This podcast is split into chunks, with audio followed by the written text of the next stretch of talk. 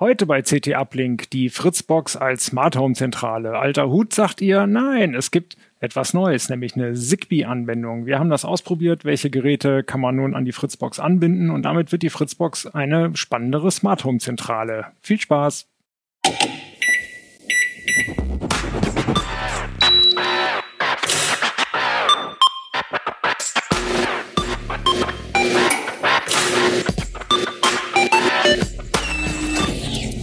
CT Uplink. Moin Moin, herzlich willkommen bei CT Uplink, dem Podcast der CT-Redaktion. Heute geht's um die Fritzbox und die verbesserten Smart Home-Möglichkeiten. Als Gäste haben wir unsere Smart Home-Profis Dujan Sivadinovic. Guten Tag. Und Sven Hansen. Hallo. Äh, die Fritzbox macht ja schon länger Smart Home, das ist ja ein alter Hut. Was ist jetzt neu? Genau, das Neue, das ist ähm, ein Funk-Gateway. Das kann ähm, eigentlich drei Funktechniken. Es kann WLAN, es kann zusätzlich das DECT ULE, mit dem man ähm, herkömmliche Smart Home Geräte von AVM ansteuern kann. Und ganz neu das Zigbee. Genau, ja, der Zigbee-Funk, mit dem das Ding jetzt auch ausgerüstet ist. Damit bekommt man ganz, ganz viele ähm, Geräte, die per Zigbee-Funk ansprechbar sind. Und bei AVM sind das zunächst Lampen und Steckdosen, schaltbare Steckdosen. Mhm. Dieser neue Router äh, sieht ja aus wie die bisherigen Repeater von denen. Also mhm, ist das genau. gleiche Gehäuse so mehr oder weniger, genau. dass man dann irgendwo in die Wohnung daneben steckt oder wo auch immer. Es sollen demnächst ja auch äh, AVM, also Fritzboxen rauskommen, wo Zigbee direkt integriert ist. Genau, ja. Mhm. Oder gibt's die schon? Nein, die kommen erst. Das ist die mhm. zum Beispiel die 5690er Serie. Die sind für später im Laufe des Jahres angekündigt. Mhm. Und ja. äh, genau, die deckt ULE-Geräte, das ist ja das, wie äh, AVM bisher seine genau. Smart Home-Geräte Ein anbaut. Beispiel dafür mhm. ist dieser Thermostat. Mhm. Ein Heizkörperthermostat. Mhm. Habe ich bei mir zu Hause auch. Ja. Was gibt sonst noch bisher? Rollensteuerungen. Ja, also das äh, Sortiment war arg begrenzt bei den Dict-ULE-Sachen. Ne? AVM hat sich da so ein bisschen zurückgehalten. Eben äh, Thermostat, das hier ist noch das erste, damals noch von Comet. Das wurde dann irgendwann von AVM auch so weit übernommen. Gibt's jetzt noch mit schickerem E-Ink-Display, äh, langsam weiterentwickelt. Dann gibt's natürlich die Zwischenstecker von AVM, mhm. die 200, 210, die, sehen die viele Leute kennen. aus wie die Router. Die sehen nicht viel hübscher aus. Also mhm. zumindest wenn man jetzt mal guckt, wie so ein Stecker auch aussehen kann, ne? Mhm. Dann äh, ist es halt so, dass die AVM-Dinger doch eher wie ein Stück Netzwerktechnik aussehen. Und es gab eine Lampe mit Deckt ULE von mhm. AVM auch. Das war so eine E27er. Mhm. Ungefähr so ne, die Genau, aus. die dann auch ja. bunt konnte. Mhm. Also schon sehr eingeschränkt vom, vom Portfolio. Und mhm. eben mit der Kompatibilität von Deckt ULE war das auch so eine Sache. Der Standard wird äh, zum Beispiel auch genutzt von ähm, Gigaset, die damit auch ein Smart Home Alarmsystem rausgebracht haben, aber die dann halt doch wieder nicht äh, kompatibel kompatibel waren. Mhm. Und die einzigen kompatiblen Mitspieler waren die, die Telekom, die haben auch so zwei, drei Komponenten im Angebot und Panasonic.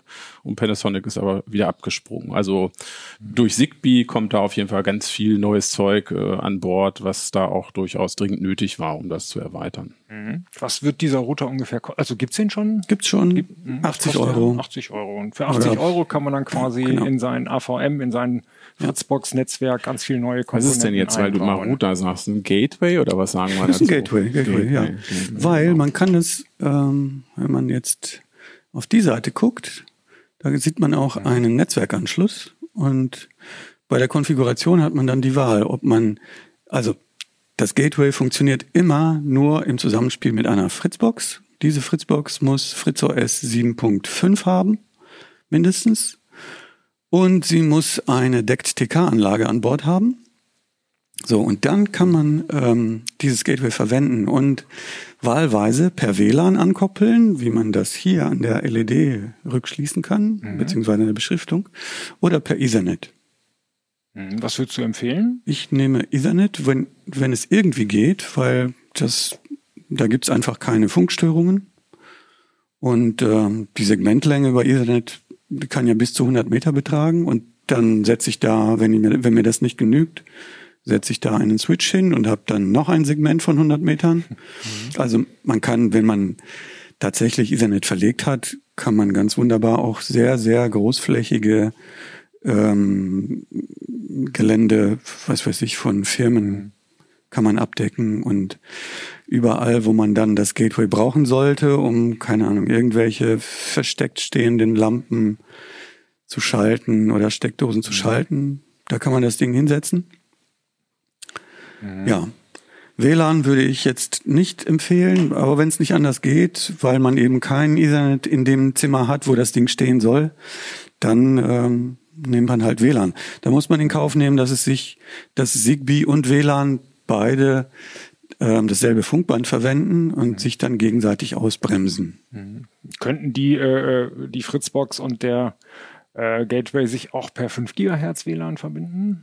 Nein, da ist nur 2,4 ah, Gigahertz drin. Okay. Das ist auch nützlicher, weil für Zigbee brauche ich gar nicht so viel. Zigbee ist ja mhm.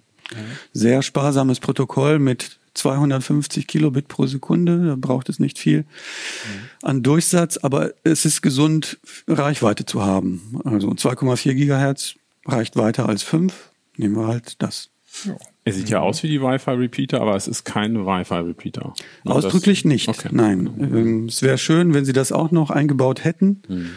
Hätte aber dann vermutlich auch noch wieder den zusätzlichen Störnachteil, wenn man dann jetzt, ähm, was weiß ich, irgendwelche Downloads über einem, über den hier theoretisch eingebauten WLAN-Repeater hätte, dann wäre das ja eine zusätzliche Bremse für Zigbee. Und man möchte ja, wenn man irgendwas schaltet, keine Ahnung, eine Lampe nehmen wir mal an, dann will man ja, dass der Befehl sofort durchgehend umgesetzt wird. Mhm. Mhm. Weil wenn der nicht kommt, dann denke ich, ist der Befehl angekommen? Ist nicht, dann drücke ich nochmal. Dann kommt er an, dann geht das Licht an und im nächsten Moment wieder aus, weil ich ja zweimal gedrückt habe. Okay. Das will man nicht. Mhm. Der Deckteil, der hier drin ist, nutzt er zur Telefonie? Ist das auch ein, ein Decked Repeater für Telefonie? Der geht auch nur für die Decked Smart Home Geräte? Der geht nur Smart mhm. Home. Mhm. Ähm, ja, da aber alles, was an Decked Smart Home von AVM und Telekom und ich weiß nicht, wie heißen die Rollladenhersteller, was die angeboten haben, ähm, geht alles damit, was, was bisher auch gegangen ist. Das Coole ist mhm.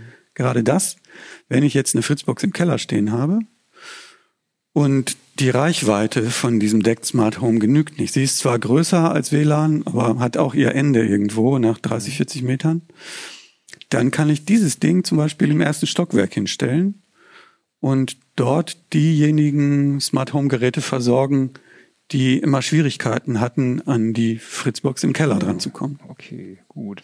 Das heißt, äh, wenn man schon eine Fritzbox hat, muss man ja sozusagen seinen WLAN-Empfangsbereich sowieso schon gelöst haben und hat genug Repeater verteilt und dieses Ding äh, macht, baut dann quasi ein zusätzliches Smart Home Netz auf mit Deckt und mit Zigbee, was man gerade auch hat. Aber kümmert sich sozusagen genau, gar nicht genau. um die WLAN-Verteilung, das ist davon getrennt. Das ist davon getrennt, ja. Ist ein bisschen umständlich. Es gibt keinen Decked Repeater darin, wie man sich das wünschen würde, ähm, sondern man muss, wenn man jetzt irgendwelche Smart Home Geräte neu an dieses Ding ankoppeln will, dann muss man es erstmal von der Fritzbox lösen und dann da reinbringen. Also bei den, bei den Deckgeräten. Die Deckgeräte, Deckgeräten können also genau. entweder äh, an, an dem neuen Ding oder an der Fritzbox angeboten werden. Genau, genau. Ja. Mhm. ja. Ja, ich finde es vor allen Dingen schade, dass es kein WLAN-Repeater ist, weil die, die Steckplätze durchaus begrenzt sind. Ne? Also beim, ich habe hab zu Hause auch einige von den Dingern laufen und das ist natürlich auch, der Formfaktor ist ja eigentlich ganz lustig, wenn die Steckdosen an der richtigen Stelle sind, aber Steckdosen hat man meistens sowieso zu wenig. Ja, ja. ne, so das heißt, ja. das ist eine schöne, schöne Idee eigentlich, aber manchmal schwer in der Umsetzung und jetzt äh, quasi eins zusätzlich äh, da wäre es schöner, wenn man eins ersetzen könnte. Ne? Und statt genau. so einem Repeater, den man eh schon hat, dann halt einen mit der äh, Funktion hat. Und was ich auch neu gelernt hatte, äh, habe jetzt gerade, ähm, ist die, die Abhängigkeit von der Decktelefonie der Fritzbox. Das mhm. war mir auch gar nicht so klar. Ja, das ist bindend. Wo, wobei ja. es mir aber auch nicht einleuchtet, weil mhm. auch wenn ich eine Fritzbox ohne Deckteil hätte, könnte ich ja den Smart Home Teil dann auch nutzen, wenn ich das Gateway habe. Ne? Also da, dass sie das einschränken da. Ich denke mal, das ist eine Entscheidung des Produktmanagers. Da möchte man die Fritzboxen den Verkauf von Fritzboxen stützen, die Decktickeranlagen an Bord haben. Die sind auch preislich ein bisschen höher. Ist das eine Einschränkung? Gibt es viele Fritzboxen, wo 7.5, also die, die Firmware 7.5 drauf läuft und die gar keinen Deckt haben? Gibt nicht so viele, nein. Also die allermeisten können das. Gibt es da Zahlen so? Wüsste ich nicht. Vor allem gibt es halt auch so Zahlen nicht richtig raus. Und ich würde vermuten, dass Decktelefonie schon im Rückzug begriffen ist, einfach weil Festnetztelefonie im Rückzug begriffen ist. Ne? Und wenn ich dieselbe Fritzbox jetzt bekomme ohne den Deckteil und kann da 80, wie viel sind die billiger? Also es gibt ja teilweise gibt's ja welche, die dann einfach günstiger sind. Ne? Dann, Und da kann ich mir vorstellen, dass viele sagen, nee, jetzt Festnetztelefon, dafür mache ich das nicht mehr unbedingt. Mag sein. Gut, aber dann kann man sich auch dieses Gateway nicht dazu stellen. Das ist bedauerlich, aber ja, hat AVM so entschieden. Okay, wir haben hier noch ganz viel anderen Kram auf dem Tisch liegen. Wir, wir werden es in die Kamera halten und für die Zuhörer so ganz kurz beschreiben. Was äh, geht denn jetzt an schönen Zigbee-Geräten? Was haben wir da alles da? Viele, viele Lampen, ja, hier ganz unterschiedliche Fassungen. Ne? Das ist die kleine Normalfassung. Genau, die? E14er, E14. genau, E14. Das ist eine U10, glaube ich. Ne? Genau, GU10, das sind Bajonettfassungen zum Reinschrauben. Ja. also Strahler im Prinzip geht alles. Und es gibt Ja. bei Zigbee gibt es auch, äh, na gut, die E27 natürlich in allen Formen und Farben. Das ist halt eben eine, die U-Lampen sind sehr beliebt. Philips Ich- Hue. Genau, Philips Hue. ähm, Was auch ein großer Player ist, ist natürlich Ikea, die auch damit kompatibel sind und die von AVM auch explizit beworben werden. Haben wir jetzt, glaube ich, gar nicht dabei, eine Ikea, weil Ikea einfach auch recht günstig ist. Und Ikea arbeitet in dem ehemals Thread-Free-System halt auch. Ikea haben wir hier eine. Ja, ja. Ah, Und auf unserem die. Die sind damit jetzt halt auch kompatibel, so, so dass ich da auch eine, eine große Anzahl von, von Retrofit-Lampen, so nennt man diese, die man halt in irgendeine Leuchte reinschrauben kann und aber auch äh, fertig leuchten. Das heißt, man kriegt da auch schon so Flächen-LED-Lichter, die Zigbee können, ne, wo das im, wo die Technik im Prinzip schon eingebaut ist. Also die Auswahl an Leuchten ist schon signifikant gestiegen damit. Ich sehe gerade, ihr habt ja eine Leuchte dabei. Das hat jetzt gar nichts damit zu tun. Ja, Wo unten ja, schon Äh, dieser weiße Bereich, wer die Leuchten gesehen hat, die anderen hier haben unten ja so drei, vier Zentimeter weißen Bereich, wo gar Mhm. nichts leuchtet. Und das ist bei bei dieser Leuchte hier überhaupt nicht mehr. Da ist quasi die Technik wirklich nur noch so groß, dass sie unten ins Ja, das ist schon passt, faszinierend. ja. Ne? Die Ja. sind natürlich, diese Filamentleuchten sind nicht besonders hell. Das sind ja im Prinzip eher so, so Designleuchten. Ne? Die gibt's inzwischen halt auch mit äh, fancy Glaskörpern, Kolben in verschiedenen Formen. Ne? Das ist ja auch so ein Trend, dass man halt im Prinzip das Leuchtmittel noch sehen kann, wenn es in die Lampe reingeschraubt ist. Halt. Und da kommt es eben auf die Lichtstärke nicht an.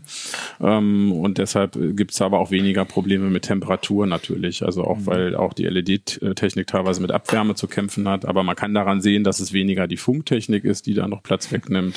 Wenn geht es eigentlich mehr um Kühlung, wenn das halt LEDs sind, die besonders viel Licht machen müssen. Ne? Die dann versuchen halt eine 100 oder noch mehr Watt Birne, Glühbirne zu ersetzen, dann hat man halt immer noch mit Abwärme da zu tun. Aber stimmt, das ist schon faszinierend, ne? würde man jetzt gar nicht mehr so richtig denken, sehen. ja. Naja. Dann habt ihr sehr viel Steckdosen hier noch mitgebracht. Genau. Also das sind Zwischenstecker, äh, die sind dann quasi schaltbar mit dem Knopf, der dran ist und eben auch mit der ganzen Smart Home Geschichte. Einige von denen können Stromaufnahme ja auch noch messen, die Genau, durchgeht. genau das Ding, was du in der Hand hältst, das kann die Leistungsabnahme des angeschlossenen Verbrauchers auslesen. Ähm, jetzt muss man aber dazu sagen, dass ähm, AVM sozusagen am Anfang ähm, seiner Zigbee ähm, Ära steckt und nicht alles implementiert hat, was man an, in Zigbee seit Jahrzehnten schon äh, entwickelt hat, so dass man ich weiß jetzt nicht, ob es AVM jetzt mit Links könnte oder ob es viel Aufwand ist, aber ähm, bei diesen Dosen, die die Leistung messen können, kriegt man mit dem Gateway keine Messwerte raus. Die, das ist dafür nicht ausgelegt. Das ist schade. Man kann also nur ein- und ausschalten. Man kann es nur schalten, man kann es natürlich einbinden in alle denkbaren Automationsgeschichten, die man sich überlegt hat. Aber die Leistung kann man damit nicht messen. Dafür ist dann halt, wenn man das dringend braucht, ist dann so ein, ja, bei Lidl bekommt man solche Gateways ab 20, 25 Euro. Dazu die zusätzliche App und dann kann man damit auch die Leistung auslesen. Dann geht's doch. Okay, gut. Also der Vorteil von diesen Steckern gegenüber den, äh, also Steckdosen gegenüber den von Fritz ist vor allem, dass sie kleiner sind. ja, wir haben Sind sie leider kleiner. nicht mit. Sie sind in zweierlei Hinsicht kleiner, nämlich auch preislich. okay, was kosten die Fritz-Dosen? Also, je nachdem, wo man sie hernehmen will. Die, die Fritz-Dosen, die gibt es so ab 75 Euro Straßenpreis aktuell. Vielleicht gibt es die günstiger ähm, in der, im Gebrauchthandel, weiß ich nicht. Aber diese Dosen, wenn man die jetzt, wenn man ein bisschen Geduld hat und bei AliExpress bestellt, dann bekommt man ein Stück für 10, 15 Euro. Also ich habe meine teuerste Fritz-Dose verkauft zu Hochzeiten der Energiekrise. Ich dachte, ich mache es mal andersrum. Strom sparen, nee, Geld sparen war ja mal das Thema. Für 100 Euro habe ich tatsächlich wow. eins von diesen Dingern verkauft, was ich mal für 30 irgendwann gekauft habe. Und die billigste, die ich jetzt mal geschossen habe bei Ali, war für 6 Euro irgendwas inklusive Versand mit Wi-Fi mhm. dann allerdings. Traut ihr euch das bei Ali, was bei AliExpress was zu kaufen und dann 230 Volt dran anzuschließen? Äh, bisher war alles. Ja, also, die Tests hat es ja bisher bisher überstanden. Es waren jetzt so keine so harten Tests, ähm, wo sie dann auch zugrunde gehen. Ähm, aber Standardtests funktionieren. Ja, okay. Und ja, ich meine, wenn man wenn man wirklich eine ähm, schaltbare Steckdose mit allem drum und dran haben will, dann ist man vielleicht wirklich mit der AVM-Dose besser bedient. Die reagiert auch auf Klatschen beispielsweise. Und ähm, da kann man in der Fritzbox ähm, kann man Leistungsdiagramme über die Zeit sich aufzeichnen mhm. lassen und vielfältige Funktionen sind daran geknüpft. Zum Beispiel, wenn die Dose keinen Strom mehr abgibt, dann kann sie den ähm, Verbraucher komplett abschalten automatisch. Mhm. Also die leisten schon ein bisschen mehr. Es gibt dann auch diese 210er, die ist für den Außenbetrieb gedacht, also wettergeschützt. Mhm. Die leisten schon ein bisschen mehr, aber ja, kosten mhm. halt auch spürbar mehr. Hm, da könnte man auch ein Balkonkraftwerk zum Beispiel drüber laufen lassen. Die zählen, glaube ich, auch vernünftig in die andere Richtung. Ne? Das hattet ihr ja mal. Das machen eigentlich alle. Ne? Die ah, ja. machen da keinen mhm. Unterschied, in welche Richtung ja. es sozusagen mhm. geht. Ähm, und aber auch AVM ist nicht in der Lage, die Richtung zu bestimmen. Ne? Das heißt, die haben in der Firmware haben sie jetzt mal aus dem Energieverbrauch einfach Energiefluss dann, glaube ich, gemacht. Also haben das Wording ein bisschen geändert. Mhm. Ähm, die sind tatsächlich sehr beliebt, weil die die Außensteckdose halt zweipolig abschaltet, also komplett vom Netz auch trennt. Das ist tatsächlich eine Besonderheit. Und ich glaube, wenn es halt um solche Leistungsgeschichten geht, wo auch stundenlang halt irgendwelche Verbraucher dran sind, äh, da gehen die Leute auf Nummer sicher und dafür steht die Marke halt. Ansonsten haben die, glaube ich, schon auch ein Problem, einfach den Leuten halt klar zu machen, warum so ein Produkt halt äh, zehnmal, wir sind bei mehr als zehn, oh Gott, ne? Also wir sind da eher bei Faktor 15 oder wenn es schlimm ist, auch mal 20. Mhm. Ähm, das heißt, sie müssen da schon gucken, wo sie bleiben. Das wäre übrigens auch für mich ein Grund, weshalb ich auf sowas wie Messfunktionen von, von Produkten von Drittanbietern nicht unbedingt hoffen würde. AVM hat sich da nicht klar zu geäußert. Und das ist irgendwie auch das, was wir im Bereich von Meta gerade mit Spannung beobachten, nämlich inwieweit die Hersteller überhaupt ein Interesse dran haben, solche Funktionen umzusetzen. Mhm. Weil AVM will halt irgendwie Zwischenstecker für 80 Euro verkaufen. Und wenn dann einer irgendwie mhm. für 7 Euro kommt und dasselbe kann, dann grübeln die Leute dann vielleicht doch schon mal. Mhm. Und deshalb ist so ein bisschen fraglich, ob die, die volle Funktionsbreite jemals dann eben in solche Systeme mhm. reinkommt. Das wird sehr spannend, aber es ist halt nicht nur eine AVM-Frage. Ne? Wie gesagt, ja, das ist. Wenn Sie so das nicht machen, ist es eine, äh, ist eine Bremse für die Verbreitung des Gateways.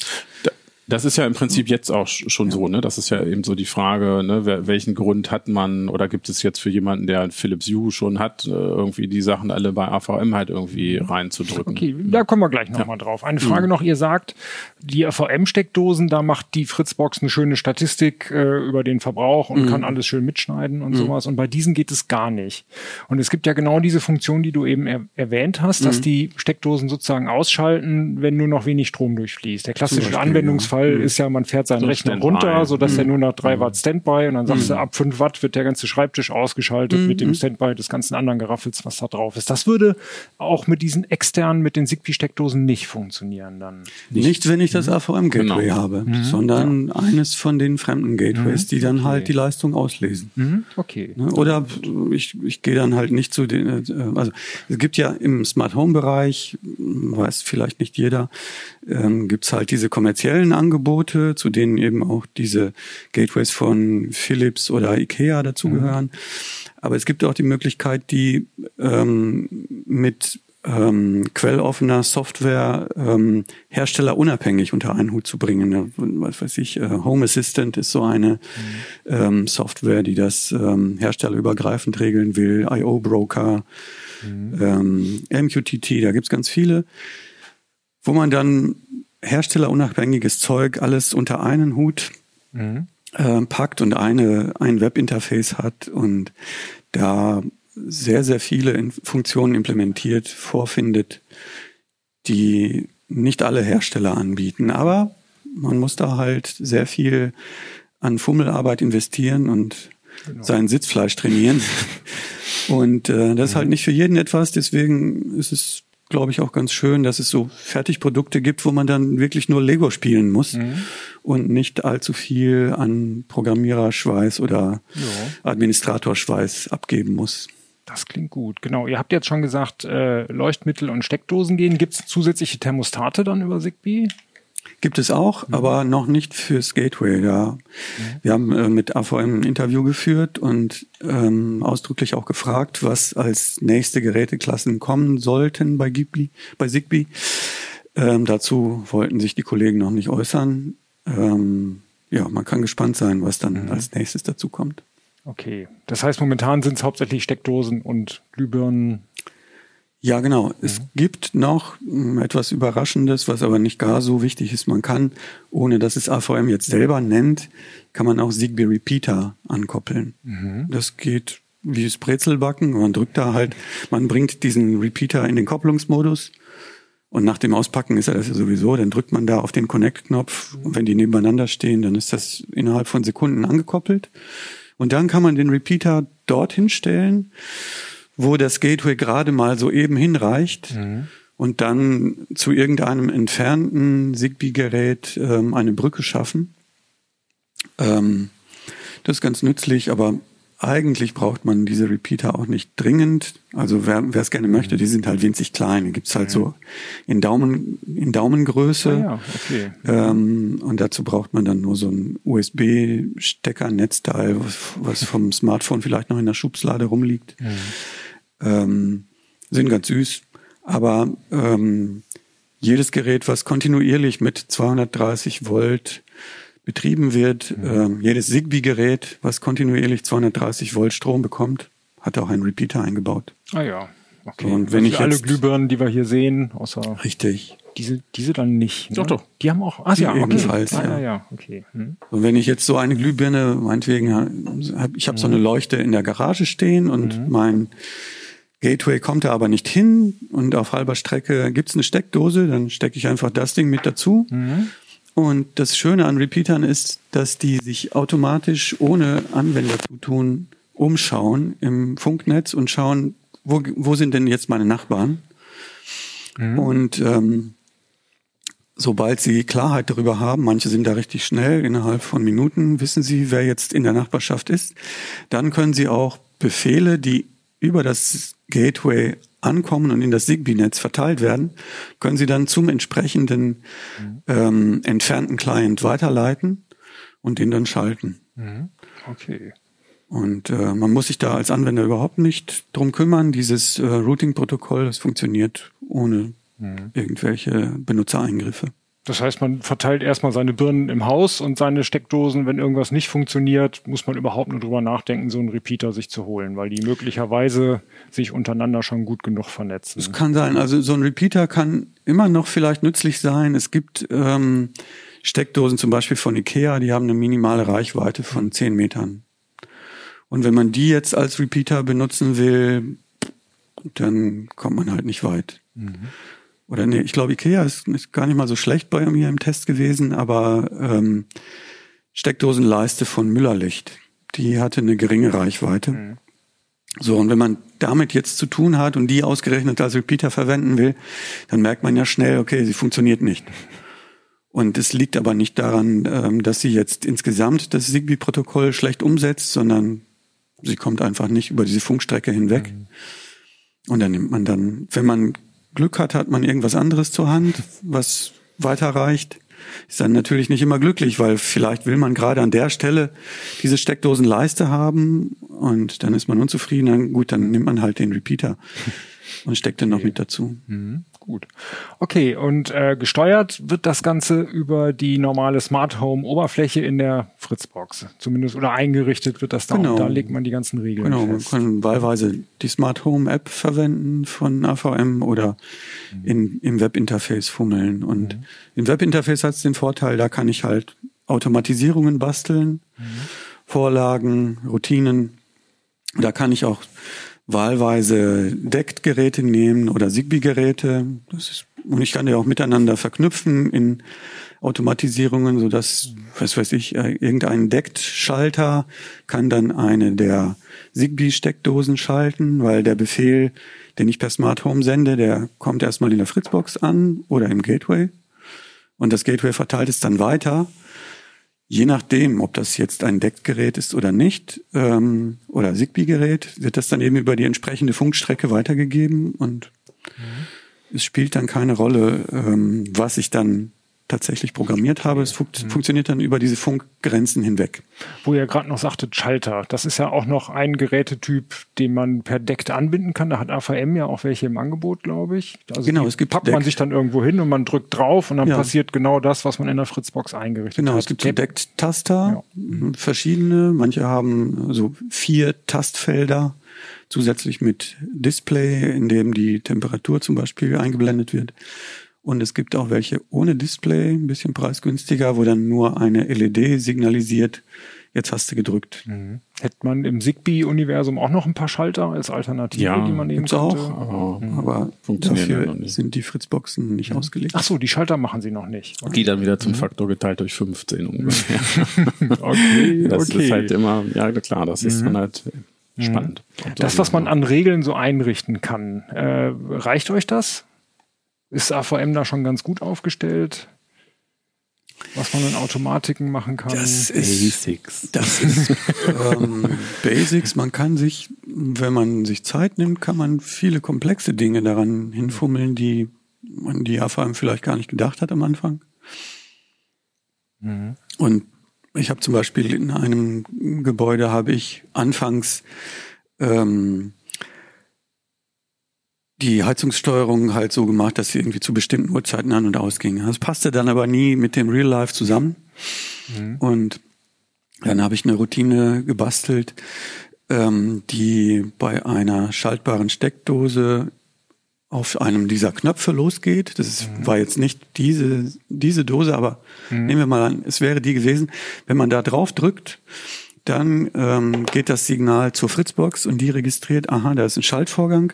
Was muss ich denn jetzt tun? Dann guckt sie nach in dem in der Automatisierung, die ich gebastelt habe und stellt fest, aha, ich muss jetzt alle Geräte, die an sind, muss ich ausmachen. Oder umgekehrt, alle Geräte, die jetzt in dieser Automatisierung drin sind, muss ich jetzt anmachen. Mhm. So, und wenn wir jetzt ähm, den Bedarf haben in dem Gebäude, was weiß ich, wir fangen jetzt an mit ähm, Office Time, ja, kommt man da rein, drückt man den Knopf, alles geht an, was man braucht, Monitor, Drucker, mhm. PCs, keine Ahnung, alles fährt hoch. Und wenn man dann zur Mittagspause geht oder zum Feierabend geht, dann drückt man das wieder geht alles aus. Okay. Das heißt, per Zigbee, und die, die Steckdosen können, der, der Schalter, den kann man schon abfragen. Der Zigbee-Steckdosen und Zigbee-Schalter an sich funktionieren noch nicht. Und kann man, genau. Strombedarf kann man auch nicht als, als äh, Richtig, Auslöser nutzen. Genau, genau. Mhm. Aber man kann das halt so bedarfsgemäß, kann man sich das zusammenbasteln und dazu kann man dann auch ähm, Thermostaten in diese Gruppe hineinnehmen oder Lichter reinnehmen, was immer man dann mhm. an Bedarf hat. Und mhm ja, es ist halt so, man arbeitet eben nicht immer von 8 bis 17 Uhr, sondern manchmal fängt man früher an, mhm. manchmal hört man früher auf oder geht früher und Deswegen das, äh, die sind, Taste. sind im Prinzip ja auch so gängige Smart Home Probleme dann halt. Ja. Ne? Immer die Suche nach den richtigen Triggerereignissen oder Anwesenheit, ja. Abwesenheit. Genau. Ne? Das ist dann eine hohe Kunst. Also da, da ist jetzt auch kein Problem bei AVM oder so. Ne? Das äh, hat man bei anderen genauso die Schwierigkeiten. Die, die Regeln selber sind schon einfacher. Also mit vollwertigen Smart Home Plattformen wie Home Assistant oder so kann man das dann eigentlich nicht vergleichen. Ne? Das, ähm, und äh, wo, wo aber ein Workaround ist, das stimmt, da wollte ich noch einklinken bei, bei der Sache mit Home Assistant, ist ein bisschen, dass man äh, sowohl das eine und auch das andere betreiben kann. Also man kann Home Assistant auch über diese Plattform drüber setzen. Das heißt, man lässt das ruhig in diesem AVM-Kontext. Home Assistant ist halt nicht nur in der Lage, sich Sachen direkt zu greifen, also Komponenten direkt einzubinden, sondern kann halt auch über Bande spielen. Ähm, ne? Und dann hat man den schönen Zustand, dass man in der Fritzbox halt das lösen kann, was man mit der Fritzbox halt lösen möchte und bei komplexeren Sachen oder einer besseren Datenauswertung. Ne? In diesen ganzen Feldern ist es, ist es nicht so, dass äh, AVM da, da nun irgendwie der Überflieger wäre. Wenn man das genauer haben will, präzisere Auswertung und so, muss man eigentlich immer eine Ebene noch dahinter schalten. Mhm. Aber das ist möglich, auch ohne halt diese AVM-Sachen ähm, kaputt zu machen oder aufzulösen, weil eben äh, AVM das halt auch vorsieht, über einen zusätzlichen Benutzer äh, jemanden auch auf die Fritzbox draufzulassen und Daten auch rauszuholen und oder die Sachen auch von außen zu steuern und äh, insofern muss man sich da nicht entscheiden. Mhm. Da würde man dann aber sozusagen Home Assistant als sein hauptsächliches Smart Home System nehmen und die Fritzbox genauso einbinden, wie man auch eine U einbindet oder was man eben sonst an Geraffel halt, noch hat. Wäre halt ein Teil dieses Netzwerks. Das, äh, Wobei die Fritzbox dann keine Ahnung davon hat, was um sie drumherum passiert. Genau. Mhm. Das ist dann halt immer das Unschöne, dass mhm. das irgendwo dann doch seine Grenzen hat und deswegen sind halt solche Open Source äh, Smart Home Systeme eigentlich das Coolere. Die haben aber teilweise ja den Nachteil, dass man ständig noch ein Gerät zu Hause laufen lassen muss. Eine Zentrale oder geht das dann in der Cloud? Oder unterscheiden die sich genau dadurch?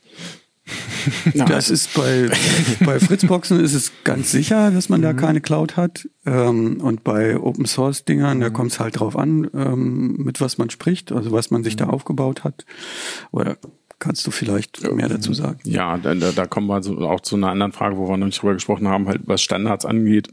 Was sich im Smart Home auch sehr viel ausgebreitet hat, ist wirklich Wi-Fi einfach als Standard auch für Komponenten. Ne? Diese Zigbee ist ja aus, aus einer Zeit, wo quasi WLAN ähm, viel zu viel Power gezogen hat, also, also dass man es für batteriebetriebene Geräte überhaupt nicht gebrauchen konnte. Ja, Thermostate zum Beispiel. Genau, mhm. so für solche Sachen. Ne? Da war eine Zeit, wo Wi-Fi-Technik einfach nicht ging mhm. für solche Geschichten. Das hat sich halt geändert und mit diesem ESP82 habe ich vergessen, Chip, ne, das ist so ein ganz bekannter, der auch gerade in mhm. dieser mhm. äh, Tasmota und, und DIY-Szene eine große Rolle spielt, wo ein Wi-Fi-Modul ist, hat sich da viel, viel verschoben. Also und das, das ist auch so, dass äh, die, die Frage jetzt eigentlich, ne, braucht man überhaupt noch ein anderes Gateway, um auf einen anderen Funkstandard zu kommen? Oder entwickelt es sich vielleicht eher dahin, dass unser Wi-Fi, weil Wi-Fi ist Internet, hatten wir ja auch im mhm. Vorgespräch, ne, die Leute machen ja schon keinen Unterschied mehr, ne, wo ist das WLAN? das heißt, das muss eh überall sein. Ja. ja. Mhm. Und äh, dann ist halt die Frage, ob ich dann nicht doch eher mit Wi-Fi-Komponenten dann am, mhm. am Ende vielleicht mal bin. Und die haben dann natürlich schon einige Vorteile, gerade weil man dann nicht noch immer wieder diese ganzen Gateway-Dosen hier braucht, weil das mhm. ist natürlich der eigentliche, eigentlich wäre es cool, wenn man das halt eben nicht hätte. Insofern ist natürlich auch das AVM-Gateway ja auch nur eine Übergangslösung, sollte eigentlich alles in dieser Fritzbox halt irgendwie mhm. mit drin sein. Ja. Genau, das hat ja alles noch viele Aspekte. Bleiben wir noch mal kurz mhm. bei der Fritzbox. Wenn man sich entscheidet, die Fritzbox ist meine Smart Home Zentrale und ich mache eben Fritzbox-Geräte und Zigbee-Geräte. Mhm. Äh, genau, man konfiguriert das in der Weboberfläche der Fritzbox. Mhm. Bedienen kann man es auch über die Weboberfläche. Die ist aber ja, das kennt ihr ja wahrscheinlich, wenn man in die Fritzbox reingeht. Es dauert erstmal drei, vier Sekunden, ja. dann kommt diese Oberfläche, man sieht seine Anrufe und genau, welche genau. WLAN-Geräte genau. da sind. Und dann muss man ja nochmal klicken, bevor man in die Smart Home, in den Smart Home-Bereich genau, reinkommt. Genau. Ja, ein Auto hat man heute schneller gekauft. Ich glaube, bei der letzten Sache hieß es, mit fünf Klicks kriegt man so eine Kiste für 60.000 Euro in den Warenkorb. Ähm, da ist man tatsächlich lang unterwegs, bis man beim Beef ist. Also aus meiner Sicht zumindest zum Licht an- oder ausschalten mhm. viel zu weit, weil da mache ich nicht das Webinterface von der Fritte auf. Würde ich auch nicht empfehlen. Man würde es eigentlich, man macht es halt, ähm, wenn gerade die Tochter mit dem Smartphone spielt. Oder äh, wenn man gerade halt was ausprobiert, ne? wenn man gerade so eine Automatisierung baut und dann will man gucken, tut's oder tut's nicht. Mhm dann ähm, kann man sowas machen. Die Decktelefone spielen da natürlich ja. noch eine Rolle. Das ist ja auch noch so eine Besonderheit an dem ganzen Ökosystem, dass die Leute, die den Decktelefon halt von AVM mhm. nutzen und diese Fritz-Phones sind da ja auch sehr beliebt, mhm. dass die eben auch noch Möglichkeiten bieten, halt mhm. das Smart Home zu steuern. Ne? Und wenn man gerade wenn man ein Decktelefon gewöhnt genau, ist, hat man es ja eh häufiger dabei. Ist, dann kann man da im genau. Menü rumklickern und und kann dann halt auch sich auch Energieverbräuche angucken lassen von den AVM Originalgeräten mhm. oder auch die Temperaturen von den Thermostaten. Das geht dann halt auch über über dieses Decktelefon.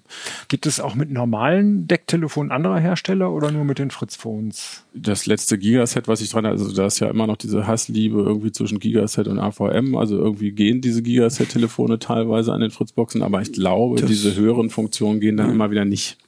Nein, genau. davon gibt es ja auch massig, was AVM für seine Geräte implementiert hat. Ähm, ja, Das ist aber auch äh, nicht Bestandteil der Deck-Spezifikation. Nein, nein, nein, nein, nein, nein, ja. nee. Mhm. Aber man hätte auch da natürlich eine, eine, andere, eine größere Auswahl, wenn man genau. jetzt halt da auch die, die Gigasets voll mhm. reinnehmen können. Die Gigasets haben teilweise noch, haben mehr Formfaktoren, schickere Displays Displays, also die mhm. haben da noch eine mhm. größere Auswahl halt auch an. Ja, Fritz Phones gibt ja, glaube ich, auch drei Stück. Ja, da genau. Ja schon, an, wenn man eh eins mit kauft. Bunten, eins mit Schwarz-Weiß. Ja, genau. Ja, ja. ja. Wir hatten letztens, glaube ich, noch irgendwann mal überlegt, äh, wir haben tatsächlich ein Decktelefon gesucht, wo man per Bluetooth dann wieder ein Headset anschließen kann. Mhm. Mhm. Und da ja, wusste ich nicht mehr, gibt's da ein Gigaset hat Gigaset zumindest früher also Gigasets haben wir da genau. gefunden, genau. genau. Aber die Fritz-Phones, da weiß Davon ich wüsste ich nicht. Ne? Nee, ne, ich glaube, das ja. kenne ich mich nicht genug mit aus. Aber auf jeden Fall gibt es Gründe ja. oder gäbe es Gründe, so ein Gigaset auch zu nehmen. Aber mhm. eben bei dieser, äh, die ganze Funktionalität ist nicht implementiert. Und ich denke, das ist ähnlich, wie ich es auch hier bei den Drittanbietern befürchten würde, dass man halt schon versucht, halt auch über diese Funktionalitäten natürlich die Leute in der eigenen Produktwelt zu halten. Mhm. Das heißt, ich glaube, man muss sich schon darauf gefasst machen, dass man die ein oder andere Zusatzfunktion dann auch eher nie sehen wird. Mhm. Also zumindest würde ich nicht darauf hoffen. Mhm, gut. Das heißt, die Fritzbox bedient man entweder über ein Fritzphone oder genau. auch komfortabel über ein Smartphone oder mhm. auch ein Tablet, was man sich an die Wand hängt. Android und iOS gehen ja beide wahrscheinlich. Ja, oder ne? per Sprache natürlich. Per also Sprache, da ja kommen wir gleich, also, okay. genau. Und, äh, oder per Deckt Knöpfe, die man da überall verteilt, wo man irgendwas schalten möchte. Mhm. Genau, oder über Sprache. Das ist ja nochmal die genau. nächste Anbindung. Wie kommt man an Amazons und Siris? Das ist ja dann, äh, also wenn man sich für die Fritzbox entschieden hat, aus Sicherheitsgründen, ähm, weil die halt ähm, keine Cloud-Anbindung hat. Das heißt also alle, alles, was sich abspielt ähm, an Geräten, ob ich sie nun einbinde oder steuere, ähm, wann ich zu Hause bin, wann ich nicht zu Hause bin, das geht nicht nach draußen in die Cloud. Davon merkt die Außenwelt nichts. Mhm. Das ist so eines der Hauptargumente für die Fritzbox und das Smart Home darauf. Wenn ich dann aber die ähm, und Sprachkommunikation haben will, dann habe ich mhm. dieses Konzept ja. aufgebrochen. Mhm, genau, und ergänzend sogar, man kann auf die Fritzbox ja von außen zugreifen, quasi, wenn ich unterwegs bin, funktioniert die Fritzbox-Apps äh, App Richtig. trotzdem und selbst ja. da aber kommuniziert die sofort mit der Fritzbox, sodass auch dann die Daten nicht rausgehen. Genau. Fritzbox genau. kriegt, also AVM kriegt nur mit, dass man zugegriffen hat, so ungefähr, aber weiß gar nicht was. Kriegt ja. das nicht mit, ähm, weil es, es gibt halt eine Punkt-zu-Punkt-Verbindung ähm, über TLS verschlüsselt. Das Einzige, was man braucht, um diese Fritzbox zu erreichen, ist ihre IP-Adresse. Mhm. Die kann man aus dem DNS abfragen.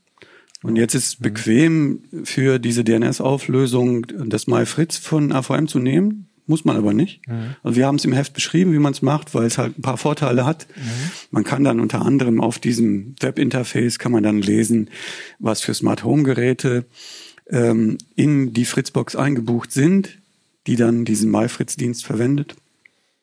Aber man muss das nicht nehmen. Man kann auch ähm, No-IP nehmen oder genau. oder was immer man an DNS-Auflösung haben will. Mhm. Und selbst wenn man den nutzt, kriegt AVM sozusagen nur mit, man hat die IP abgefragt, aber mehr dann nicht mehr. Ja, wenn Sie das ne? überhaupt ja. interessiert. Genau, ähm, ja.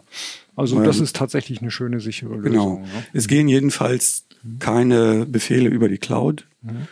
und auch keine können dann dementsprechend auch keine Statistiken erfasst werden oder keine, es sind keine Anwesenheiten irgendwo in einer Cloud sichtbar mhm. und es sind keine Metadaten verkaufbar. Das ist so der Hauptgrund für Smart Home mit der Fritzbox. Mhm, cool. So, jetzt wobei die Sprachsteuerung. Die, die, Sprachsteuerung. Na eben Sprachsteuerung ist halt ein Thema im, im Smart Home, ne? das wird man auch mhm. nicht äh, weg, äh, ne? also ich würde mal davon ausgehen, dass die Hälfte der, der Steuerung da oder die Hälfte der Leute das halt irgendwie auch machen. Wenn man das ohne Cloud machen will, wird sehr kompliziert. Also es gibt da auch äh, lokale Ansätze, auch wieder sowas mit Home Assistant und so. Da, da gehen wir später in der ja, extra Folge mal okay. ein. also Nein, das geht auch äh, mit, mit der Fritzbox. Das Skurrile daran ist, dass das AVM die Leute da über die Support-Seiten auch an äh, Drittanbieter weiterleitet, die, da, die dann auch äh, eben Zugänge zur Fritzbox speichern müssen auf ihren Servern. Das ist so ein bisschen überraschend an der Sache. Das heißt, AVM bietet da keine Lösung an. Es gibt aber eben äh, Drittanbieter, FB Smart Home ist, ist einer und das funktioniert dann so, dass ich quasi auf meiner Fritzbox einen Zugang einrichte, extra für Smart Home. Das ist wieder dieses Thema mit der Benutzerverwaltung.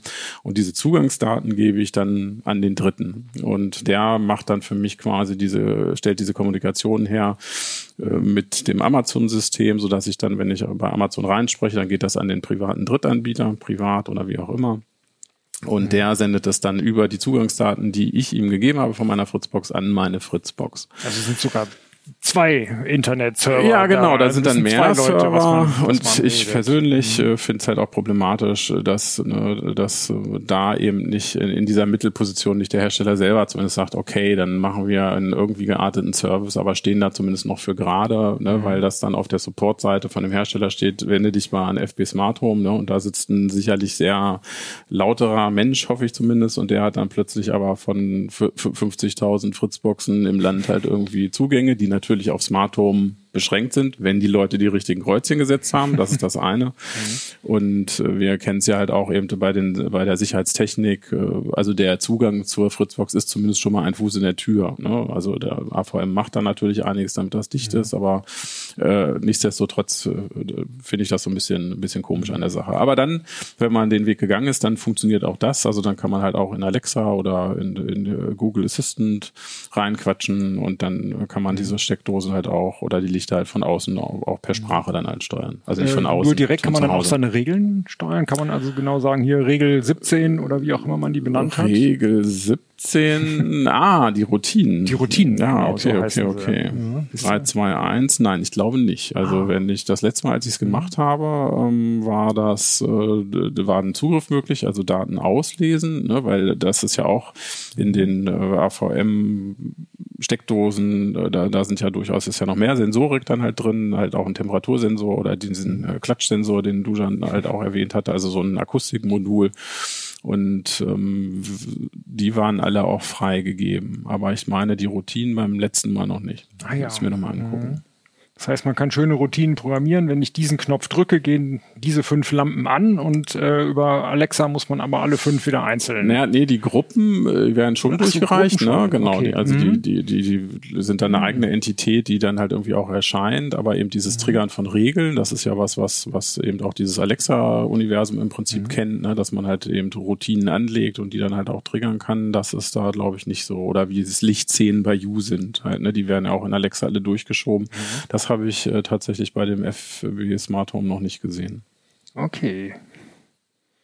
Gut. Ah, genau, da findet ihr im Heft noch genauere Informationen. Wir haben jetzt mehrmals gesagt, man kann von außen auf die Fritzbox zugreifen, entweder per App oder eben über diese Alexa und so weiter Anbindung. Dafür sollte man tatsächlich einen eigenen Benutzer einrichten genau. auf der Fritzbox, der dann auch nur Licht schalten darf, so ungefähr, und nicht das Internet ausschalten genau, darf. Genau, das steht im Heft eigentlich genau nur die letzte ja. Vorsichtsmaßnahme, weil ähm, die App bekommt da, äh, wenn sie, wenn sie sich mit der Fritzbox verkoppelt, das macht man im WLAN, mhm. sie bekommt ähm, kein Passwort mitgeteilt, beziehungsweise speichert das Passwort nicht. Es gibt da nur so einen Zugangstoken. Aber ähm, ja, es ist halt eine Vorsichtsmaßnahme. Wenn man, wenn man schon von außen mhm. auf die Fritzbox zugreifen kann, dann halt am besten nur ähm, Smartphone, Smart Home Steuerung. Ja. Weil man kann halt vielfältige Dinge machen ähm, und unter anderem eben auch die Fritzbox komplett auslesen, umkonfigurieren. Das geht im Prinzip alles aus der Ferne. Ja, deswegen will man darauf schauen, dass das möglichst, äh, dass die, dass die Gelegenheiten dafür möglichst gering sind. Auf jeden Fall würde ich auch sehr empfehlen, das dann alles auszuschalten oder diesen eigenen nur reinen Smartphone. Genau, das ist ja relativ einfach. Man kann da unter den Diensten, die man aus der Ferne nutzen will, für den einen bestimmten User, kann man auswählen, ob man jetzt VPN haben will oder NAS mhm. oder was immer. Und für den Administrator würde ich sagen, der soll natürlich alles dürfen und können, um da mhm. auch aus der Ferne was zu reparieren, mhm. wenn mal irgendwas nicht geht. Mhm. Aber ähm, ja, wenn es nur um die Sicherheit geht, die Heizung aus der Ferne auch mal ausschalten zu können, wenn man es morgens mhm. vergessen hat, dann reicht für den User auch nur ja. dieser Smart Home Dienst. Gut, okay, genau. Und im Artikel findet ihr auch noch schöne Hinweise, wie man die äh, Fritzbox dazu überredet, äh, einem E-Mails zu schicken und wann das sinnvoll ist und so. Genau. Das ist auch eine spannende genau. Sache. Für okay, mich eine nützliche ähm, Sache zur Problemlösung. Ja. Falls mal was ausfällt und man weiß nicht, ja. warum jetzt was ausgefallen ist und seit wann ist das der Fall, wo habe ich denn irgendwas geändert, dann kann ich diese E-Mails, die mir über Schaltvorgänge Bescheid geben oder über Anmeldevorgänge, Die kann ich halt sammeln und wegpacken irgendwo in einen Ordner und falls dann irgendwo was knirscht, dann kann ich dann nachgucken. ja, genau, das ist cool. So. So, dann sprechen wir nochmal generell darüber, ob es jetzt sinnvoll ist, die äh, Fritzbox als Smart Home Zentrale zu nehmen oder nicht. Also wir, wir haben jetzt gelernt, die ist gut, wenn man die deckt ULE-Geräte nur nutzt oder Zigbee-Geräte. Damit mhm. kommt man mit der Fritzbox ganz gut klar, wenn man dieses Logging von Daten nicht braucht. Mhm. Wenn man jetzt loggen will, dann äh, kommt man zu diesen anderen Open-Source-Dingern, die dann quasi aus vielen beliebigen Dutzenden Herstellerquellen mhm. sich die Daten zusammensammeln.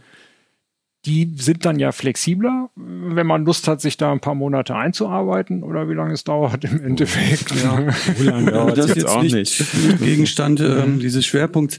Mhm. Klar, die können viel, viel mehr. Mhm. Es gibt aber auch eine große Auswahl, ob man jetzt IO-Broker nimmt oder Node-RED oder Home Assistant, whatever, oder ob man warten will, bis Meta kommt, um dann zu sehen, was man damit Cooles anfangen kann. Genau. Also das, das ist ein Thema für einen eigenen Ablink ja. und für eine eigene Titelgeschichte bei CT, gerade gerade so die Unterschiede zwischen Node-RED und, und äh, Home, Home hm. Assistant fällt auch darunter, ne? Wo drunter? Unter diese Arten, ne? Unter Open Source genau, Anwendungen, ja. mhm. Open Source Systeme, ja, genau. herstellerübergreifende. Der große Vorteil dieser Geräte ist ja auch, die meisten kommen ohne Cloud aus. Man hat seinen gesamten Datenwust da, wo man sich entscheidet, dass er ist. Und der große Nachteil ist ja, man muss noch mal 10 bis 30 Watt investieren für irgendeine Zentrale. Das ist vielleicht Na, ein Raspi oder was auch läuft immer. Läuft auf einem Raspi. Der der ist ja nun weit unter 10 Watt. Mhm. Gut. Und das ist wiederum der große Vorteil ja. der Fritzbox. Die hängt da sowieso an der Wand und braucht ihre Richtig, so ja. und so viel Watt. Äh, und äh, aus den Energiesparaspekten ist natürlich die Fritzbox dann die schönere Methode, weil die hat man da ja schon. Genau. Ja, ja, klar, das ist ja auch die Schiene, über die viele reinkommen dann halt, ne? Oder eben dieser ja. Grund, die Gedanke, eben halt auch keine Gateways mehr zu haben, ne? Also da, da das, weil es eher an der Wand hängt, dass das dann einfach mitmachen zu lassen. Naja. Genau. Ich mhm. weiß nicht, also wenn man gerne fummelt und irgendwas ähm, ins Leben ruft, was es vorher nicht gegeben hat, dann ist man bestimmt mit ähm, diesen quelloffenen Systemen gut bedient, weil man da eine Vielfalt an ähm, Konfigurationsmöglichkeiten und eigenen, eigener Skripterei und so. Kann man sehr, sehr viel damit machen. Andererseits ist das aber auch ein Zeitfresser, weil wenn irgendwas nicht funktioniert, dann ist man halt dafür verantwortlich, das wieder in Gang zu kriegen. Und mhm. manchmal kann da die Fehlersuche aufwendig sein. Das kann sie ja auch so schon sein, wenn man so ein kommerzielles, aufeinander abgestimmtes System hat. Da mhm. kann man dann auch schon mal Pech haben, dass man nicht gleich merkt, oh, jetzt hast du aber diesen Zigbee Repeater an eine Stelle gebracht. Äh, da bricht die Verbindung immer dann ab, wenn du gerade nicht hinguckst. Und du weißt nicht, warum du dann diese Steckdose, die ganz da hinten ist, warum du die nicht erreichen kannst. Und dann fängst du an zu, zu suchen, wo ist denn der Fehler und so. Mhm. Aber ähm, im Prinzip sind halt diese kommerziellen Angebote an, nach vielen Seiten hin abgesichert und nehmen einem diese so viel wie möglich an Administratorarbeit ab. Mhm. Das kann dann am Ende kann das zeitsparend sein. Ähm, es ist halt immer schwer zu sagen, wenn man beides kann und dann vor der Entscheidung steht, was will man jetzt tun. Hängt auch davon ab, was man so für Bedarf zu haben glaubt. Manchmal stellt man dann auch fest, oh, jetzt habe ich mir alles aufgebaut, aber am Ende ist das alles so ein Gefummel und geht auch an der Praxis vorbei, alles wieder abbauen und Mhm. Das ist ja auch die äh, Frage bei Neukäufen ja. dann. Wenn man sich jetzt äh, irgendwie noch gar keine smarte Lampe hat, in welches System investiert man dann? Eins, was zur Fritzbox passt oder äh, spannt man dann ein neues System auf oder guckt man eben, dass man eine größere kommerzielle Lösung findet oder bleibt man bei einer der Herstellerlösungen? Naja, jetzt, wenn es um Zigbee ne? geht, hat man es einfach. Da kann man einfach mhm. Zigbee-Lampen dazu nehmen, noch und noch, ähm, wenn es einem gefällt. Und ähm, da gibt's keine, keine Probleme. Dann hat man mhm. noch zusätzlich die Lecktwelt bei AVM. Mhm. Zur Not könnte man also, die Zigbee-Lampen ja dann auch noch ja. wieder mit einem anderen Gateway betreiben. Ne? Also insofern ist das genau. Risiko von einer mhm. Fehlinvestition ist dann nicht äh, so, so hoch. Also gerade was eben ja. diese Lichtgeschichten angeht, ist Zigbee vor allen Dingen durch das Philips Hue-System quasi mhm. Standard. Inner ist ein, mhm. ein großer Hersteller halt genau, auch. Wir haben hier noch einen kleinen Stapel von genau, das sind Kästchen. Diese ganzen äh, Gateways. Die sind genau. so ein paar Zentimeter. Das sind ja, die da sieht man, das ist ja auch kleiner. Das sind Zigbee-Gateways. Mhm. Genau, das ist das genau. aktuelle von Inner. Das ist ein Paulmann-Gateway. Das ist quasi das, wenn man sich Zigbee-Hardware eigentlich kauft, bietet der Anbieter der Hardware zumindest so ein Gateway immer an. Kann man mit genau. dazu kaufen. Das, das, wenn man, man jetzt, wenn die Fritzbox, wenn man die gar nicht hätte, so ja, ungefähr, genau. dann bräuchte man Zigbee-Gateways, um mit Zigbee-Hardware überhaupt was anzustellen. Das Coole ist ja, die sind zwar ähm, hauptsächlich dafür gedacht, sie mit Routern zu benutzen, die mhm. kein eigenes Smart Home System haben. Aber man kann sie auch an Fritzboxen verwenden. Mhm. Es ist dann nur so, dass man zwei Smart Home Systeme nebeneinander hat. Mhm. Dann hat, weiß die Fritzbox sozusagen, ist halt irgendein WLAN oder LAN-Gerät und genau. hat Smart Home mäßig gar nicht. Naja, die Fritzbox ne? könnte, sagen wir mal so, ne, also zum Beispiel jetzt mhm. beim Beispiel des U-Gateways, da ist es mhm. halt so, dass äh, da ein API von ist, was lang und schlapp dokumentiert ist, auch schon seit Jahren, mhm. ähm, so dass andere ähm, Hersteller von äh, Zentralen das durchaus auch nutzen, um jetzt auch zum Beispiel U-Lampen zu steuern. Also das wäre mhm. für AVM jetzt auch kein Hexenwerk, irgendwie, wenn ich das U-Gateway daneben habe, auch darüber die U-Lampen zu steuern. Das will man halt nicht. Ne? Also das ist, äh, ne, wir sind da viel bei den Punkten irgendwie Politik oder mhm. was möchte denn der Hersteller, was überhaupt mhm. äh, funktioniert. Das heißt, also das heißt, wenn AVM sich überlegt, wir wollen Zigbee-Sachen steuerbar machen, kann man entweder das, was sie tun, nämlich einen eigenen Zigbee Gateway aufbauen oder man könnte einfach an die APIs der ja, Hersteller also, gehen, ne, so wie genau. es eben Homematic und die ganzen anderen ja genau. auch tun. Also gerade da das, das U-Gateway ist mhm. ein gutes Beispiel, weil die von mhm. vornherein da sehr offen gespielt haben. Das ist eben auch der Grund, weshalb es für das U-System halt auch ein, unglaublich viele Apps gibt und Steuerungsmöglichkeiten von außen, mhm.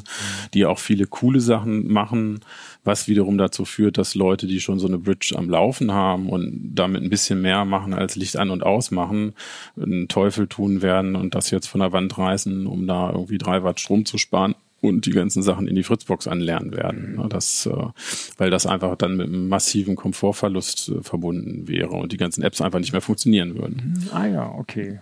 Stimmt, dann ist man natürlich, sobald man seine Zigbee-Sachen auf die Fritzbox umzieht, sozusagen, ist man auf die Fritzbox-Funktion beschränkt. Das ist da auch eine Besonderheit. Ne? ne? Du hast ausführlicher noch gesagt, bei ein paar Geräten, die haben noch Bluetooth drin, da kann man vielleicht über zwei Kanäle dran, aber im Allgemeinen ist man erstmal genau. auf die Fritzbox möglich. Entweder oder, auch das ist äh, lustigerweise technisch nicht unbedingt so, sondern auch so gewollt. Ne? Wir hatten ein anderes Gateway von Ubisys, das ist auch ein Anbieter, der sich sehr intensiv mit Zigbee beschäftigt. Ähm, hatten wir auch im Test äh, gibt es einen Artikel zu. Und da ist tatsächlich auch ein Parallelbetrieb möglich. Ne? Das ist programmiertechnisch alles ein bisschen aufwendiger, das äh, zu gewährleisten, weil man dann im Prinzip zwei Steuerinstanzen hat. Aber das wäre möglich. Aber bei AVM-Stand jetzt ist es halt ein Entweder-Oder. Und dann muss man halt sehen, ob man mit der eingeschränkten Funktionalität äh, der, der Gerätschaften da, da leben kann oder ob man da halt mehr haben möchte. Mhm. Genau. Ja, spannend. Und wenn man experimentieren will, kann man sie jeden Tag an ein anderes Gateway ankoppeln. Oh Gott. Wobei, das, das sollten wir, das sollten wir vielleicht noch dazu sagen, weil Zigbee-Geräte sind, sind, sind treue, doofe Gesellen. Das ist eigentlich ein sehr solider, robuster Standard. Also wir haben damit ja selber auch ganze Lichtinstallationen gemacht mit über 350 Leuchten mal zu irgendwelchen mhm. Messezeiten. Ähm, und wenn man das aus einer Packung holt dann wieder, dann läuft es genauso, wie man es gemacht hat ein halbes Jahr davor. Ähm, aber die sind auch so ein bisschen äh, stur. Das heißt, man muss die erstmal in diesen Werkszustand wieder kriegen liegen und das ist nach Hersteller äh, zu Hersteller ist das unterschiedlich. Die Use, da braucht man eine bestimmte Fernbedienung, muss irgendwie so Affengriffe machen. Dann gibt's welche, die muss man an, aus, an, aus, an, aus. Äh, ne? Also da muss man, wenn die schon mal irgendwo angelernt mhm. waren, muss man erstmal genau gucken, was ist das für ein Ding und wie kriege ich das überhaupt wieder genau. in diesen okay. Werkszustand. Ja, stimmt, die Leuchtmittel haben ja keinen Knopf. Die haben keinen Knopf, genau. Ja, genau. Da gibt es äh, verschiedene bei den Morse Steckdosen ist es einfacher, mhm. aber manche muss man dann halt fünf Sekunden lang drücken andere muss man zehn Sekunden lang drücken. Ja, da gab es dann auch so Apps von den Herstellern, so. die, die wirklich dann schon da so diese mhm. die Taktung ja. vorgegeben haben und jetzt äh, die los. Open Source Gemeinde hat in der Hinsicht ja grandiose Arbeit geleistet. Wir haben in einem der Artikel haben wir geschildert, wo man sich ähm, also es gibt so einen Betreiber von einer Webseite, der hat hunderte, wenn nicht tausende von Zigbee-Geräten in seiner Datenbank aufgeführt und zu ganz vielen in Englisch beschrieben, so macht ihr das Pairing. Mhm. Das heißt, wenn man mal irgendwie ein Gebrauchtgerät gekauft hat ohne Anleitung oder man hat sie verbummelt oder das Kaninchen hat's gefressen, mhm. dann kann man da auf Blackadder, ach, ich weiß nicht, äh, Blackadder, cool. ja, ja. Wobei meistens ist ja nicht das Pairing, sondern eben dieses dieser Werksreset halt, ne, der, der ja. wo man dran genau. verzweifelt eher als User, weil das Ding einmal, wenn es irgendwo drin ja. ist, äh, ne, es gibt so, so sogenanntes Lamp Stealing äh, gibt, gibt es auch bei den U-Sachen, die haben dann immer eine, eine, Seriennummer, ne, auf jedem Ding ist eine Seriennummer, eine sechsstellige mhm. und in das funktioniert dann aber auch nur in der U-App, da kann man dann diese sechsstellige mhm. Nummer eingeben und da kann man eine Lampe äh, die irgendwo schon mal mit verbunden war, dann klauen, allerdings auch nur in einem Zeitfenster von, ich weiß es nicht, eine Minute. Früher okay. konnte man die immer klauen, also mhm. man konnte an unseren Installationen oh, vorbeigehen und ja, dieses Klauen, das geht klauen, auch eine Minute lang. Das geht auch mit dem Gateway beziehungsweise mit der Fritzbox, die kann sowas auch. Da kann man mhm. auch die Seriennummer eingeben und das Ding dann übernehmen. Ja, ja. Ohne umständliches 16 Mal an aus. Mhm. Es gab ja noch mal so ein übergreifenden Smart, Smart Home System, was komplett über Cloud funktioniert, was vor ein paar Wochen abgeschaltet wurde. Ne? Wie hieß das denn nochmal? Ja, wie hieß das denn? Das, das wird ja immer irgendwas abgeschaltet. Das habe ich zu Hause, nämlich das ist äh, die große Version von dem, wo auch die ganzen Siemens äh, Waschmaschinen und Haushaltsgeräte drin sind. Das ist Konrad Connect oder wo bist du jetzt? Nee, nicht Konrad Connect, das gibt's ja schon länger nicht mehr. Mhm. Wie heißt nochmal das?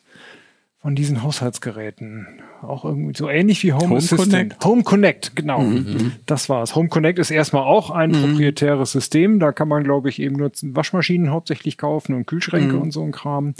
Und da gab es Home Connect Plus oder ich weiß nicht mehr, wie es hieß. Und da konnte man dann auch über verschiedene Hersteller sein ganzes andere Geraffel herstellerübergreifend einbinden und es ging komplett über die Cloud. Das war eigentlich auch relativ komfortabel. Man mhm. hat zu Hause keine Zentrale gebraucht, war aber auch wieder eingeschränkt. Mhm. Also von der einen Steckdose konnte er nichts lesen, von der anderen Steckdose von dem anderen Hersteller konnte er immerhin lesen, ein aus und von dem nächsten auch mal den Strom oder so. Das ist aber auch komplett abgeschaltet jetzt seit ein, zwei Monaten ja. oder sowas. Das heißt, eigentlich sind es die großen kommerziell, äh, die, die Open Source Systeme, die noch spannend sind, wenn man schon verschiedene Hersteller hat.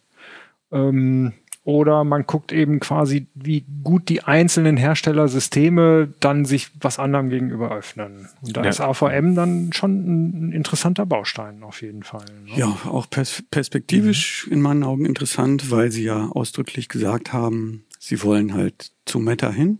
Mhm. Meta, genau. Ne? Und das ja. Zigbee Gateway bekommt auch Meta früher mhm. oder später. Ja, und jetzt hat man äh, ein bisschen Vorgeschmack anhand dieses Webinterfaces von AVM kann man sich nur ein bisschen vorstellen, wie das möglicherweise eines Tages mit Meta implementiert sein könnte. Mhm. Aber ich finde, sie könnten auch noch ein bisschen nachlegen, also was man so bei der Bedienung ähm, selbst obwohl jetzt dieses große Interface da ist, äh, das ist ja ganz nützlich, um jetzt irgendwie Diagramme auszulesen oder halt seine ähm, Automatisierung zu entwickeln, hat halt trotzdem Macken. Man kann an diesem Interface kann man nicht erkennen, ist jetzt dieses Gateway, äh, Quatsch, ist jetzt dieses spezifische Gerät, ist das an der Fritzbox angemeldet, ist das am Gateway angemeldet? Wenn man halt so viele ähm, in diesen beiden Systemen drin hat, dann möchte man dann eigentlich auch wissen, was kommuniziert, kommuniziert jetzt womit. Mhm. Und ja, da gibt's noch so ein bisschen Nachholbedarf, beziehungsweise es, es gibt noch Bereiche für Feintuning, die mhm. AVM angehen kann. Aber zumindest haben sie jetzt mal gezeigt, wie sie beides unter einen Hut bekommen können deckt und Zigbee in einem Webinterface. Mhm. Das ist ja schon mal cool. Genau, Stichwort Meta. Mhm. Das, äh, man stellt sich ja teilweise drunter vor, das ist der schöne Standard, wo die ganzen Probleme, über die wir jetzt äh, reden, nämlich äh, Geräte von verschiedenen Herstellern unter einen Hut zu kriegen, mhm. das soll ja möglicherweise verschwinden bei Meta, aber momentan sieht's ja überhaupt nicht danach aus. Das funktioniert ja vorne und hinten nicht. Ja, ich meine, manchen geht's nicht schnell genug und andere denken, ja, lass die doch mal machen, bis es, bis es ähm, ähm, Hand und Fuß hat und fertig ist. Mir geht's nicht schnell genug. Nein, aber das äh, war vor allen Dingen ja der Tatsache geschuldet, geschuldet, dass halt einfach der PR-Aufwand so immens war im vergangenen Jahr und doch alle Hersteller da mit den vollmundigsten Versprechen drangegangen sind. Und natürlich wäre es schön, wenn das alles irgendwie so funktionieren würde, aber es zeigt sich jetzt doch dann, dass alle nur mit Wasser kochen und hier wahrscheinlich alles ein bisschen zu heiß gekocht war auch. Mhm. Das ist so ein bisschen verwunderlich, dass halt so Sachen, die man dann irgendwie vor zehn Jahren schon mal hatte, dass sich das alles so wiederholt und alle dann überrascht sind, ach ja, funktioniert tatsächlich alles nicht und Und das äh, eigentlich Wichtige oder Spannende wird halt eben sein, inwieweit das äh, aus Sicht der Hersteller überhaupt äh, Sinn macht, dass das alles funktioniert. Eben dieser Grund, warum sollte jemand äh, was Teures von mir als Hersteller kaufen, wenn es das billig irgendwie für ein Zehntel des Preises gibt und genauso gut funktioniert. Mhm. Und äh, das wird, glaube ich, so der eigentliche Prüfstein halt irgendwie sein dafür, mhm. inwieweit gerade die großen Player wie Amazon, Google, hier AVM ist ja da im Vergleich damit noch ein kleiner Player, aber trotzdem groß auch halt auch mit in der Standardisierung. Ja, ist ja. gut, sitzen ja alle immer überall drin. Ne? Ja. Die wollen ja im Zweifelsfall gucken, was mhm. der Feind halt gerade macht und auch ein Wörtchen mitreden. Ne? Aber eben wie, wie die, die das tatsächlich umsetzen und, und inwieweit dann halt auch solche, solche Feinheiten da funktionieren. Im Moment ist es so, da ist wenig mhm. da, viel Rückzüge, Hersteller, die ganz weggegangen sind oder halt äh, Firmwares, die dann doch nicht rausgekommen sind. Ne? Da ist mhm und das bisschen, was wir gesehen haben, ist ja sogar ähnlich wie die AVM-Einbindung der fremden Steckdosen und der fremden Lampen. Da geht eben dann auch Genau, gar grundsätzlich nicht alles. erstmal war es ja, sowieso genau. hakelig immer. Also bisher alles, was man so ausprobieren konnte, ne, war dann mit vielen Anläufen oder es ging dann doch irgendwas durcheinander in HomeKit. Das, was am solidesten funktioniert, ist eher immer von den kleineren, die natürlich ein großes Interesse auch haben. Ne? Also mhm. Eve oder ein Ubisys, ne, wo, mhm. wo sehr engagierte kleine Unternehmen halt eine Chance sehen, halt einfach auch mit ihren Produkten halt ein größeres Feld zu erreichen. Und die größeren, die eigentlich eher so ihre Sachen verkaufen, die scheinen da auch nicht so, die sagen mhm. zwar alle, ja, Meta, mhm. und viel mehr, ich kann mich auch noch an die IFA erinnern, wo ich mit mhm. AVM zusammengesessen hatte und viel mehr hatten sie da auch noch nicht gesagt, außer Meta. Wir also sie wollten ja. genau. Ja, ja, ne, ja. ja gut, ähm, kann man jetzt drüber streiten, ist, es, äh, ist das Glas halb voll oder halb leer? Ähm, wir kennen das so aus der WLAN-Entwicklung, die über Jahre immer wieder neue Spezifikationen hervorbringt. Das ist am Anfang ähm, ganz häufig, ähm, da knirscht und wackelt es und ja, nach ein, zwei Jahren funktioniert dann trotzdem vieles von dem, was man. Dann gibt's aber schon wieder den neuen Standard, vorher. der dann wieder nicht funktioniert. So ist es, so ist es. Ne? Die überholen sich immer wieder gegenseitig. Ja, aber eben, die, das geht aber nicht im Smart Home halt, ne? weil da will man, dass es funktioniert. Ja, da ne? will weil, man, dass es funktioniert. Deswegen denke ja. ich auch, abwarten und schauen, ähm, was die da am Ende rausbringen. Es ist ja eigentlich aus Entwicklersicht so ein hochkomplexes Tetris-Spiel, wenn man sich diese Protokollstapel bei Meta anguckt, was da alles miteinander zusammen harmonieren soll, dann ist das schon ziemlich viel. Und ich denke, die haben sich da viel vorgenommen. Ähm, und am Ende soll es aber so sein, dass es, dass all diese Komplexität die da drunter steckt, dass der Benutzer die da gar nicht zu sehen bekommt, sondern dass er nach wie vor ein mhm. schlankes User Interface mit nur einem Knopf hat. so, ja, ja also ich mhm. denke, es ist, es ist schwierig. Wir müssen halt, wir werden auch sicherlich sehen, was dann letztlich Meta wird. Aber mhm. ich denke, es ist ein tolles Zeichen, wenn jetzt Amazon, Google, Apple, äh, Samsung, wenn sich diese Großen zusammensetzen, um etwas ähm, zu bauen, was herstellerübergreifend funktionieren soll und gemeinsames Interface mhm. liefern soll für völlig unterschiedliche Dinge, die da drunter laufen, ist das auf jeden Fall ambitioniert. Oh, und ja. ein bisschen Geduld bringe ich dafür mit. Also. Oh. Ich befürchte ja genau diese vier Namen, nämlich Amazon, Google, Apple und äh, Samsung, mhm. die haben ja nur ein sehr beschränktes Interesse, dass das Zeugs miteinander funktioniert. Die wollen das ja eigentlich nur in ihre Sprachassistenten einbauen. Ich habe manchmal den Eindruck, das Einzige, was bei Meta funktioniert, ist, dass man die Hersteller-App nicht mehr braucht, sondern direkt irgendwie zwei Knöpfe drücken und dann kann man sagen, hallo Amazon, mach mal das Licht an und dass sozusagen vor allem die vier großen, äh, der, der Sprach-Smart Home-Betreiber sozusagen die einzelnen kleinen Hersteller-Apps loswerden wollen. Ich bin mal sehr gespannt, ob es ähm, so, eine, so eine Steueroberfläche noch mhm. geben würde. AVM wäre genau der, wo man dann quasi in der, in der, in der Fritzbox, wenn man, wenn das eine Meta-Steuerzentrale wäre und darüber könnte man alles machen und sei es erstmal nur eingeschränkt. Das wäre ja mal haben schön. Die ja, haben die ja auch vor. Ja. Es gibt auch ähm, konkrete Pläne. Das erzählte AVM jedenfalls im Interview, mhm. ähm, zum Beispiel äh, Google Home an der Fritzbox anzumelden und dann halt alle Geräte über Google Home zu steuern. Ähm, ich weiß nicht, ob ich das so cool finde als Hersteller. Vielleicht ist es cool, weil ich muss dann halt nur eine Schnittstelle bedienen und die App-Entwicklung macht dann jemand anders. Ich muss sie halt mhm. dem Standard entsprechend machen. ähm, habe dann aber keinen Einfluss drauf, was diese App dann letztlich tut. Und ähm, ja. Und AVM reicht dann ja auch wieder nur die bei Ihnen angemeldeten Daten an Google oder, oder Geräte ja. an Google weiter und machen da quasi ja. für irgendwelche also Programmierer also den Aufwand. Da stecken geringer. in meinen Augen ja. ganz viele Fragen dahinter, mhm. weil Meta ist ja auch so gebaut, dass es komplett ohne Cloud auskommt. Andererseits kann es aber durchaus, wenn ein Hersteller möchte, kann er durchaus Cloud hinten anbinden. Mhm. Viele offene Fragen, viele spannende Dinge, die machbar sind. Ja. Mhm. Aber ob es der Ersatz wird für so einen IO-Broker, dass man quasi in so eine Meta-Steuerzentrale alles andere einbindet ohne Probleme. Ich finde, ja. da hat sich noch kein Hersteller richtig zu committed, so eine Steuerzentrale sein zu wollen, außer eben die, die Sprachboxen. Ne?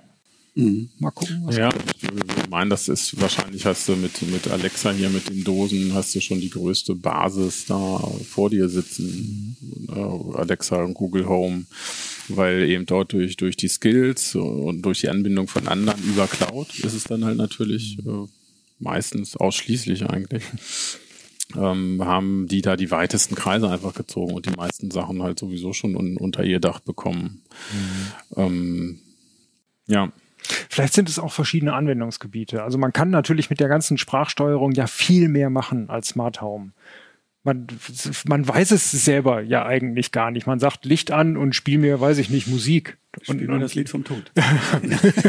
naja, das, äh und, und die Grenzen verschwimmen ja, wenn man jetzt einfach nur, weiß ich nicht, äh, irgendeine Frage an Google stellt und dann noch sagt, ruf mal den an oder sowas. Das, das ist ja, und, und da ist ja so eine, so eine Beschränkung auf Smart Home Geräte ja, gar nicht mehr zeitgemäß. Ähm, also und, und diese Leute, die wirklich Interesse dran haben, mit super komplexen mhm. Regeln ihre verschiedenen Smart Home Geräte zu steuern, zu regeln und sowas, das ist vielleicht gar nicht das, die Richtung, in die Meta geht, sondern die werden eben dann mit IO Broker und den vergleichsweise ähnlichen Geräten schon zufrieden. Die können ja eigentlich schon das, was Meta kann, nur dass da noch viel mehr APIs und Schnittstellen hin und her gewürfelt werden. Das Amazon-System darf man da auch an der Stelle gar nicht mal nur unter dieser ähm, Sprachsteuerungsbrille betrachten, mhm. ne? weil einfach die, diese Routinen, die man da machen kann, einfach sehr vielfältig sind und je nachdem, was, was für eben Sensordaten oder Triggermöglichkeiten die, die Hersteller da halt zur Verfügung stellen, kann man das halt alles miteinander verknödeln und halt auch herstellerübergreifend. Also die sind da schon ganz gut im Geschäft. Und ja. auch Smart Home übergreifend. Also da kann man ja Regeln machen, dass ja. du mit deinem Knopf auf deiner Webseite einen Blog-Eintrag erstellst oder sowas mit der Kamera, die irgendwie woanders steht oder was weiß ich, was da über, weiß ich nicht, if this and that, genau, dann, dann bricht man ja komplett aus aus den Möglichkeiten, die einen das Smart Home da beschränken. Mhm.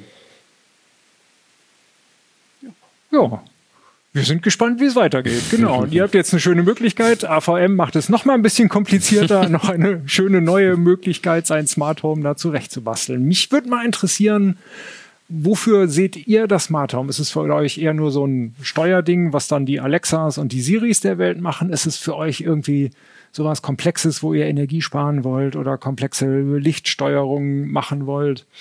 Oder geht ihr klar in, in die richtig komplexe Geschichte, wo es dann, wo die PV mit eingebunden ist und die Rollladensteuerung, also eher so, weiß ich nicht, KNX und wie die alle heißen, also die eher so aus der Gebäudeautomatisierung kommen. Das sind ja drei verschiedene Ebenen. Mich würde mal interessieren, schreibt vielleicht in die Kommentare, schreibt uns eine Mail an uplink.heise.de, was euch davon am meisten interessiert.